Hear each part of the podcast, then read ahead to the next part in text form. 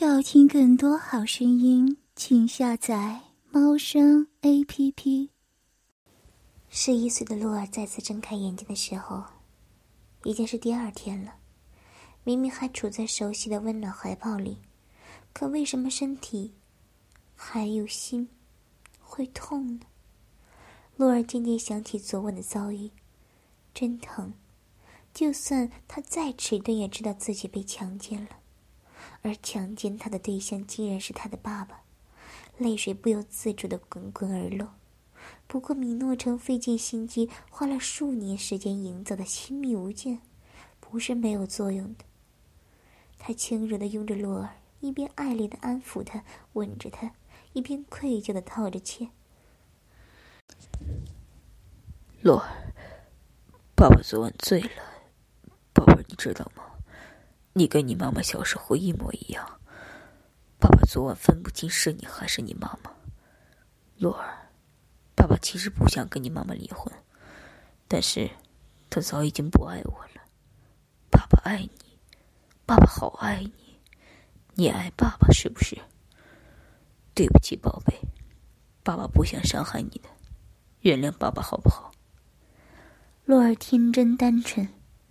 就这么被米诺城的一番话给打动了。爸爸失去了妈妈，依旧对他钟情，所以才会宿醉中将自己认作为妈妈。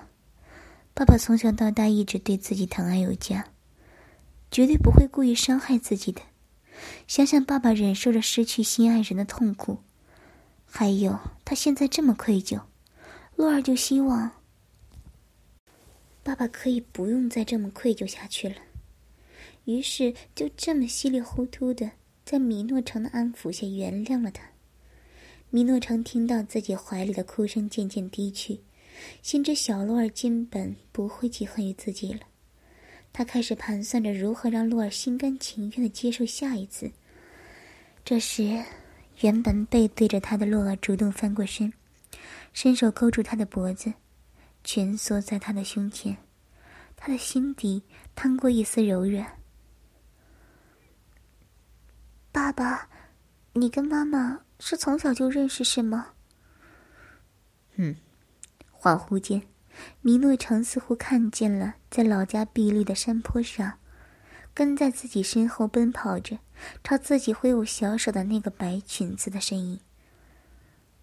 给我讲讲，你和妈妈的事情，好吗？米诺城叹了一口气。洛尔的妈妈叫洛诗。米诺城三岁半的时候，洛诗就出生在他家隔壁。可以说，米诺城是看着洛诗长大的。洛诗从小就惊人的美丽，而且是个单纯又简单的孩子，似乎从来不相信有人会故意害人，所以小时候经常被附近的孩子捉弄。每当这时，都是米诺城冲出去替他打抱不平。后来，洛诗总是跟在他后面。喊他程程哥哥，米诺城就理所当然的把他当成自己保护的对象。两人陆续长大，因为相差三岁，所以米诺城高中毕业的时候，洛诗才初中毕业。不过米诺城考上了省城的大学，而天生不怎么聪明的洛诗，没考上普高，去了一所艺术职专。洛诗出落得越发美丽。又学了艺术，自然招蜂引蝶。米诺城当时就已经在心底认定了，将来要她做自己的妻子，所以每个周末都要回家来陪陪洛诗。平日里电话书信不断，就怕傻乎乎的洛诗被别人勾走了。而洛诗三年职专也让他开阔了不少视野，见识了很多未见过的人和事。不过。他对米诺城倒是一直未变，依旧会喊他“诺城哥”，依旧依恋他，也从来不会放他的鸽子。米诺城从大学开始打工，大三开始创业，他一直都希望自己能够尽快给洛氏一个幸福的生活，所以刚毕业的两三年，他相当拼命，终于成立了自己的公司。那时，洛氏已经被招进了诗歌团。团体经常跟团队参加各种演出和活动。认识他的人都说洛诗变了，变得更加妖娆、更妩媚。只有米诺城认定他还是从前那个，眼里只有自己的洛诗。米诺城二十五岁，洛诗二十二岁，两人举行了婚礼。一年半后，米洛尔出生。米洛尔这个名字一看就知道，这个家庭是多么的和睦，夫妻俩是多么恩爱。既然是这样，那你们为什么后来会离婚呢？洛儿不明白。为什么？米诺城苦笑一下。因为后来，我已经不能给你妈妈幸福了。哎，他怎么能对女儿说出，其实是他，已经不能给洛氏带来幸福了？洛氏生完孩子，米诺城就注意到，他和自己在一起的时候越来越平淡，似乎总也兴奋不起来。刚结婚那阵子，每晚必做，每做必高潮的时光一去不复返。洛氏在他身下，很久都没有高潮过了，甚至连装模作样的高潮都没有。随着洛儿一天天长大，米诺城渐渐发现，洛诗对自己心不在焉。虽然洛诗还是非常疼爱洛儿的，但他的心已经不在这个家上了。米洛八岁的时候，夫妻俩就开始分居，却有意瞒着洛尔。洛尔当时只是认为父亲工作忙，不能回家常住。洛尔十岁，两个人协议离婚。爸爸，洛儿在心底心疼自己的父亲，他是那么爱妈妈，爱到不愿意去伤害他，觉得自己不能给他幸福。就放手让他去寻找自己的幸福。洛儿回忆着和爸爸离婚后的妈妈，她虽然已经从歌舞团退居二线，但是依旧受到各个年龄层次的男人注目。每个星期总有那么一两天，妈妈不会准时回家来做饭，这也是洛儿经常跑去找米诺城的缘故。如尔，如果洛儿住在爸爸那里，妈妈也多半不在家。有时甚至洛儿在家，妈妈接到某个电话，便会立即出门，然后不到三更半夜不会回来。第二天，洛儿就没有早饭吃。虽说妈妈从不带陌生叔叔回家，可是洛儿想，妈妈是不是去跟男朋友约会去了？与妈妈相反的风流，爸爸倒是从未见他去找过女朋友。除了工作，洛儿就是看到爸爸在陪着他。自己生病是爸爸送他上医院，喂他喝水吃药；自己胸前乳房胀痛是爸爸手把手教会了如何按摩缓解；自己来例假，也是爸爸给买的卫生巾、煮红糖水，给自己按摩疼痛的小腹。更别提平时的学习，几乎都是爸爸在管。这样的好男人，妈妈居然不珍惜。想到这儿，洛儿已经原。完全的原谅了爸爸。他蹭着爸爸的胸膛说：“爸爸，你别难过，妈妈不要你，洛儿要你。妈妈不爱你，洛儿爱你。爸爸，洛儿来陪你，洛儿来照顾你。”洛儿，米诺城拥起了女儿，说不感动那是不可能的。但此刻米诺城的心里真是很复杂。如果有朝一日，洛儿知道事情没有那么简单，他还会不会这么爱着自己？可是已经不可能回头了。米诺城知道自己绝不会后悔。让洛儿休息了几天，米诺城要再哄他跟自己睡就容易多了。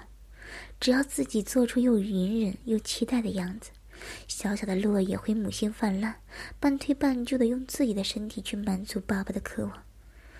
这一次。米诺城耐心而小心的进入了洛儿那娇小的身体。洛儿虽说还是不太适应，依旧有些疼痛，却开始感受到男女欢爱的愉悦。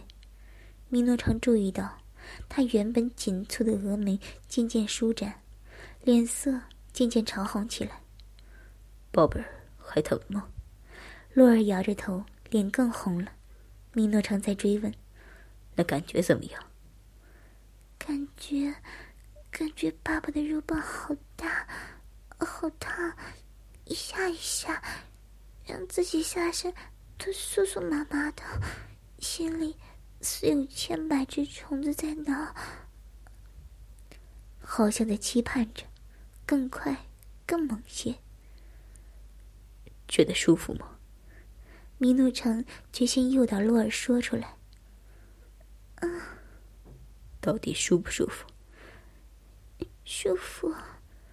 洛尔都快要羞死了，可是爸爸不依不挠的还在那儿问：“那洛尔喜欢吗？”爸爸，告诉爸爸，洛尔喜不喜欢？米诺城逐渐加重了力度。啊，喜欢。里面更酥麻了，还有一种奇妙的酸醇的感觉，好想感觉到更多。那洛尔喜欢什么？喜欢爸爸。喜欢爸爸，是不是也喜欢爸爸做的事？米诺城开始加速。是啊，爸爸，不要。洛儿想哭又想笑。感觉太奇妙了，比更好吃的奶油蛋糕还要诱人，却又带着摇摇欲坠的危险感。洛儿不知道自己还能不能控制住自己。不要，不要和爸爸做你这么喜欢的事儿吗？米诺城故意停下来，有种莫名其妙的空虚。不是的，爸爸，你坐吧。如果我的宝贝女儿不喜欢，那爸爸可不要走。不是啦，爸爸，你你坐吧，我我我喜欢他。洛儿闭着眼睛，不敢看米诺城。那你要不要？我我要。要什么？要和要和爸爸做。洛儿，米诺城用力一顶，继续加速。你真好，爸爸好爱你，以后爸爸就这么爱你，你说好不好？啊，好啊，爸爸，不行，太太快了，我我受不了。罗，我的罗。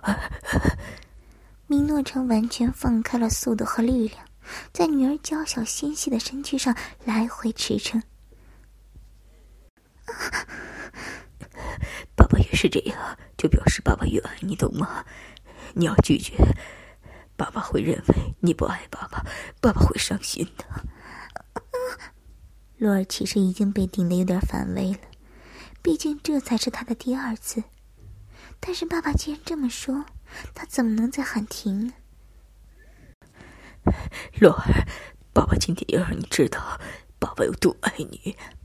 米诺城闭上眼睛，专注的感受着女儿温暖紧致的嫩穴。梦里百臀冲刺起来，啊啊！爸爸，爸爸！精液噗噗的射入年轻的子宫，米诺城温柔的将孩子揽在怀里亲吻。洛儿，爸爸爱你。精疲力尽的洛儿只能给爸爸一个甜甜的微笑，说不出自己最后的感觉有多满足。如果他们父女能一直这样和谐下去。该有多好！干柴烈火的两轮下来，洛儿卷在被里睡得正香。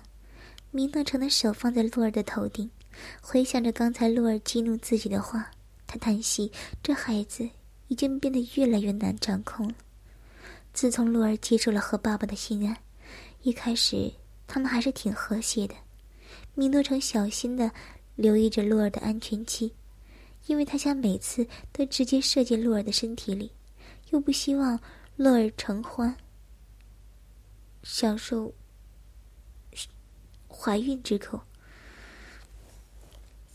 他没有告诉关于怀孕的事情，洛尔也竟然天真的认为这是父女之间可以进行的特别亲密。所以，当安全期过去以及经期来临，米诺城就恢复从前的亲亲摸摸。不肯插入，洛尔为了方方便帮助父亲缓解。就是在那时学会了用手和嘴替爸爸解决欲望，但是有一天，情况急转直下。原因是洛尔那天去中学报道，碰见了以前玩的很好，却中途转学走的一个朋友，两人重逢的好友相聚十分愉快。当他们互相说起近况的时候，洛尔忍不住跟好友泄露了一点自己跟爸爸的亲密。什么？你这么大了，还跟你爸爸亲亲抱抱，还跟他一起洗澡？好友瞪着眼睛，不相信的问道。你怎么好意思在男人面前裸体？怎么不好意思？他是我爸爸呀！洛儿很惊讶。难道你跟你爸爸这么生分吗？不，这不是生分，而是……哎呀，我也不知道怎么说。不过我觉得这样不行啊！我七岁以后换衣服啥的就不让我爸看了，他毕竟是男人啊。难道男人只能看自己老婆的身体，连女儿的裸体都不能看吗？当然了，因为女儿毕业以后是别人的老婆，不是爸爸的老婆，看别人老婆的裸体那叫偷窥。那要是摸别人老婆呢？那就叫性侵犯。那爸爸爱女儿的那种那种摸，应该不算吧？那是啊。如果你爸爸连你的胸都摸，那你们就可以称得上是乱伦了。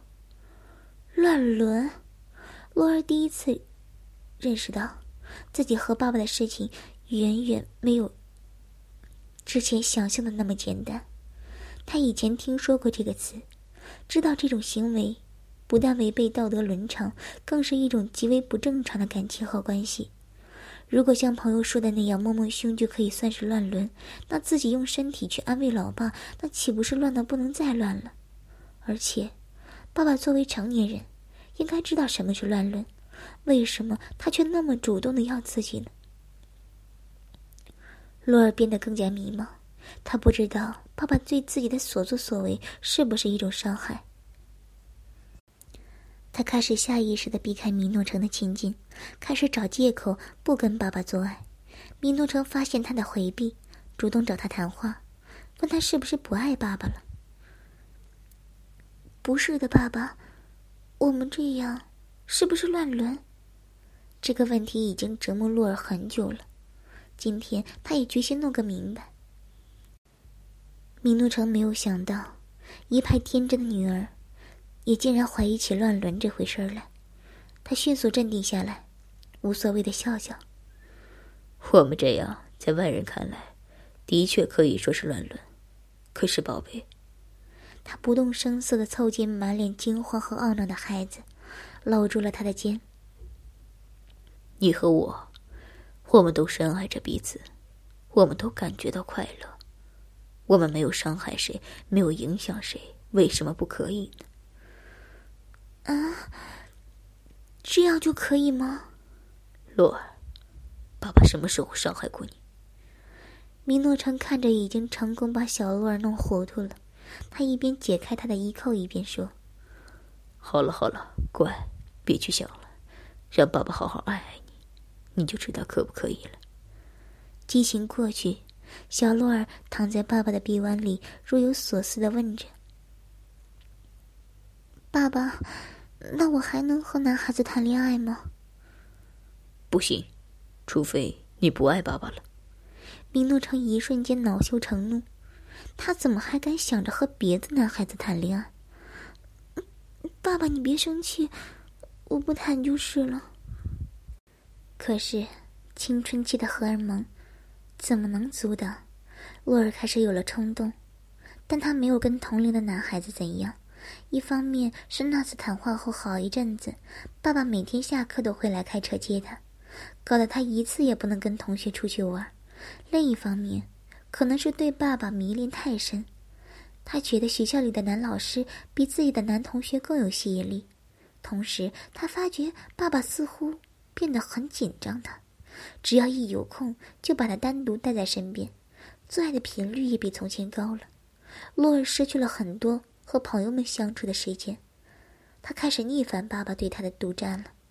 于是，他像所有处于叛逆期的孩子一样，开始跟亲爱的爸爸顶嘴。米诺城没有想到，很傻很天真的女儿，竟然会为了跟一帮男男女女出去玩而反抗自己。父女俩这次争吵的结果就是，米诺城头一次戴上了狼牙套，狠狠的惩罚了罗尔。从那以后，洛尔开始疏远米诺城。不知从哪天开始，他学会了背着父亲在外面和其他的男人乱搞。每次只要米诺城知道，狼牙棒是一定会用的。到后来，米诺城用上了跳弹、震动假阳具、钢塞，甚至强迫开了洛尔的后庭，也依旧没能阻止洛尔放荡的行为。父女俩。较劲最厉害的那一次，是米诺城得知洛尔竟然是被一个五十来岁的陌生卡车司机摁在卡车里狂干了两个小时。他第一次捆起了女儿的双手，连续用跳弹、按摩棒和假阳具折磨她。尽管洛尔被操得三番两次几乎昏迷，但就是嘴硬，不肯答应他不再出去找男人。你。你这个小贱人、小骚货、小婊子！爸爸养你这么大，不是让你跑去到别的男人那里去给人家玩的。为什么不可以？洛尔居然反驳：“他们也很爱我，他们也能给我带来高潮。”米诺城气昏了，他将右手的中指和无名指狠狠插进洛尔的肉缝里，以迅雷不及掩耳的速度开始抠弄。他们跟我怎么能一样？他们会让你这样吗？前所未有、天塌地陷般的快感咆哮而来，洛尔大叫着、惨叫着，喷喷出了一大股晶莹的液体。他们会给你这样的高潮吗？米多城马上将狼牙棒挺身进入，然后毫不怜香惜玉的狂虫猛送起来。他们会这样爱你吗？他们都像我这样了解你的身体吗？啊！他一边说，一边毫不留情的拧着洛儿嫩嫩的乳头。像我这样，即使不要性命也要你吗？啊啊！爸爸，爸爸！米诺城在暴怒中射了，但他愤怒并没有随着精液。喷出，而完全缓解。一射完，他立刻拿起小羊具，开到最大马力，再一次捅进女儿的下体。那一次，洛尔潮吹了三次，最后一次带带着血丝的。洛尔终于承受不住如此惨烈的昏暗，在晕过去前的一刹那，他对米诺城说：“我都愿意和你乱伦了。”你为什么还这么害怕失去我呢？米诺城动容，他捧着洛儿惨白的脸蛋，亲吻着干干的嘴唇，心里不断的重复：“洛儿，我和你不是乱伦，不是，不是，是的，不是。”因为米诺城知道，在洛儿一岁半的时候，甚至更早的时候就知道。洛儿不是自己的亲生女儿。新婚蜜月刚过，米诺城因为一单生意离开洛师，快要两个月时间。回来的时候自然是小别胜新婚，二人如胶似漆的度过了一段时间。接着，洛师就传出了怀孕的消息。初为人父的米诺城欣喜若狂，把洛师当女皇一样供起来。他觉得自己的人生非常圆满。有了一份事业，有一个美丽的爱自己的妻子，还将迎来一个可爱的孩子。可是某一天，米诺城在出差回来的途中，意外听到几个陌生人谈话。哎，阿彪，这次从 A 城回来有什么收获呀？哎，别提了，你哥我哪有那么次次都那么幸运的？这回我去找那骚货，可她居然怀孕了，不能做。哎，真不知道他肚子里是我们几个谁的种。你怎么就知道是你们的？说不定是人家老公的呢。也不是没可能。不过，要是她老公知道自己的女人曾经被五个男人轮奸干了一天一夜，估计早就把这只破鞋给扔出去了吧。哇，五个！这骚货是谁呀？这么牛？你们五个男人才能满足他？不就是歌舞团那个骚货吗？平时看着挺单纯、挺傻的，可真是他妈的好骗。他家男人经常不在家，这骚货一没老公在身边，那骚味就飘啊！而且一被男人沾身，他就酥了，什么都敢玩，什么都敢做的。不过他可真欠干，我们上次去了五个男人，把他干昏过几次，他全身每个洞都被我们插遍了。就这样，他每次醒过来就一句话：“什么话？”嘿，他就说：“哥哥操我！”我靠，阿彪，这个女人下次也介绍我吧。看她这么浪，这么骚，这么欠操，还真想弄弄她的心儿呢。哎，哥。我知道是歌舞团本来就比较乱，那些个男女搞来搞去挺正常的。你说的到底是哪个呀？哎，我还真不知道那骚货具体叫什么名字，就记得他姓一个很少见的姓，好像跟什么河什么水有关的。米诺城带着强烈的不安与烦躁回到了家，一见到身怀六甲的妻子，毫不犹豫的就扑了上去。那次。他是下了个狠劲儿的，他被恐惧和不安冲昏了头脑，竟然强迫怀孕七个多月的妻子做了一个多小时，甚至还两度射精在里面。直到发现妻子开始出血，他才慌忙抱去医院。后来，米洛尔当然还是平安降生了。可是从那一天起，米诺城的心底就藏着忐忑，直到米洛尔一岁半，那天突然半夜发烧。米诺城和洛什带着孩子去医院看病，在给孩子抽血的时候，米诺城忽然心里一动。等护士抽完血，他背着妻子，要求顺便验验孩子的血型。如果不是他的血型，也不是洛什的血型的话，那就说明他的怀疑成立了。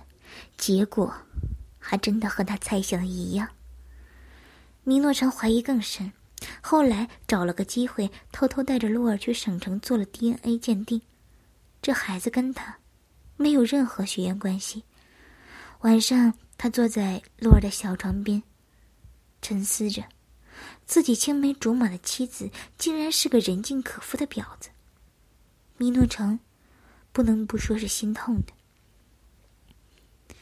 回忆起那天听到的对话，洛是很可能不。已经是在他们结婚后，还出去跟好几个男人聚众淫乱。眼前这个小婴孩，越看像，越像洛是小时候。洛儿，他几乎跟他妈妈长得一模一样，但是他不该姓米，应该叫米洛，不该叫米洛，应该是叫张洛、李洛儿、王洛儿，就是不该叫米洛儿。那一瞬间。米诺城有种亲手想掐死这个野种的冲动。可是洛儿忽然醒来，看到自己，居然对自己甜甜的笑了，还挥舞着小手要自己抱。米诺城忽然决定，他要把这个女娃，这个落实的翻版野种，变成真正属于自己的金金肉。于是他开始了漫长的调养成长计划。新的一天到来了，米洛尔睁开眼睛，在大床上慵懒的伸了个懒腰，看他爸爸米诺城端着早餐走了出来。宝贝儿，醒过来了，要不要吃早餐呢？宠溺的语气一如既往。米洛尔摇摇头，继续望着父亲，越看越觉得成熟英俊。他再一次叹息道：“唉，像爸爸这么好的男人，妈妈怎么会放手呢？不过没关系，爸爸现在是他的，说来妈妈真的很差劲，自己的女儿和爸爸都搞成什么样了，她居然毫无察觉，还以为他们就是父女情深，真是可笑。这次居然还同意爸爸和自己一起过一个月。要知道，每次和爸爸在一起，洛儿从来就没觉得爸爸认为要够过。这次要是一整个月夜夜笙歌，那自己回去的时候，肚子里一定会怀上爸爸的宝宝吧。